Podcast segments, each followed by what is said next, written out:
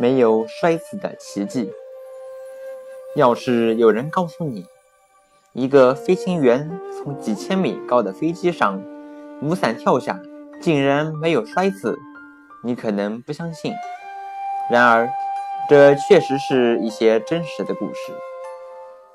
第二次世界大战中，一架袭击德国汉堡的英国轰炸机被击中起火。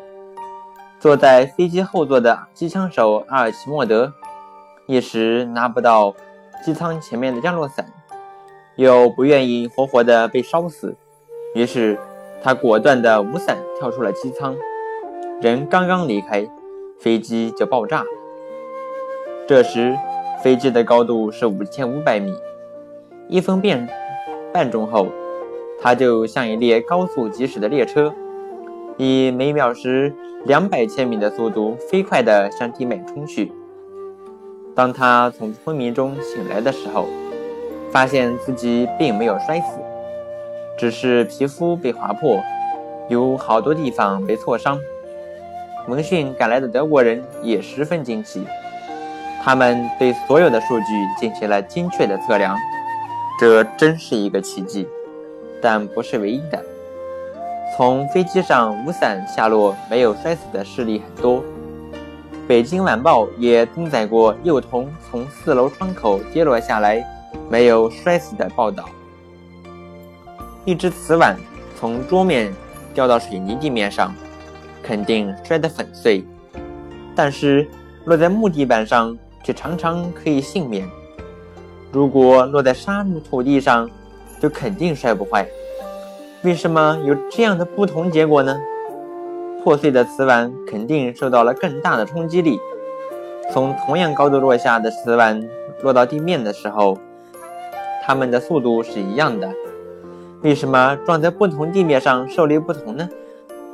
你会回答：沙土地有缓冲。对，这是我们的经验。但是，应该从物理的原理上说得更清楚一些。物体运动起来，物理学上称为物体有动量，动量等于质量乘以速度。物体的质量越大，动量越大；速度越大，动量也越大。动量越大的物体停止下来越困难。一辆重重载的列车，即使速度很慢，也比一个高速运动的皮球可怕。停下一个物体不仅需要力。还需要时间。如果让同样一个运动的物体停下来，时间延长一倍，冲力就减小一半。所以，引出一个冲量概念：冲量等于力乘以时间。动量和冲量之间有一个简单的关系：冲量等于动量的变化。从一定高度落下的瓷碗，下落到地面时，动量是一定的。让它停下来所需要的冲量也是一定的。记住，冲量是力和时间的乘积。瓷碗跟不同的地面相碰的时候，冲击时间大不相同。和硬的水泥地面碰撞时只有千分之几秒，而和沙土相碰时，时间可以延长到十分之几秒。这就是说，冲击时间延长了上百倍。冲击力也就减小到百分之一或几百分之一，这就是碗在沙土地上没有被摔坏的原因。阿尔奇莫德下落时，幸运地掉在了松树丛林里，而离他不远的就是开阔的平原。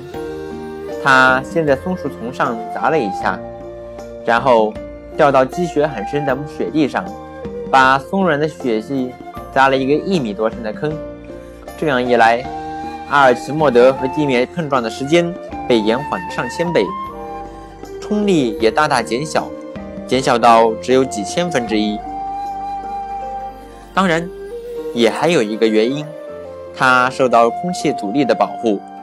如果没有空气阻力，从五千五百米高的地方落下，落地时的速度要达到每小时一百八十千米左右，而空气的阻力。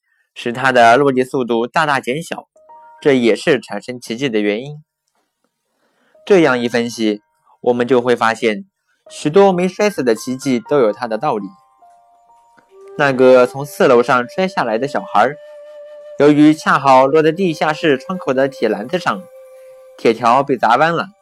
有弹性的铁篮子延长了小孩落地的时间，使小孩保全了生命。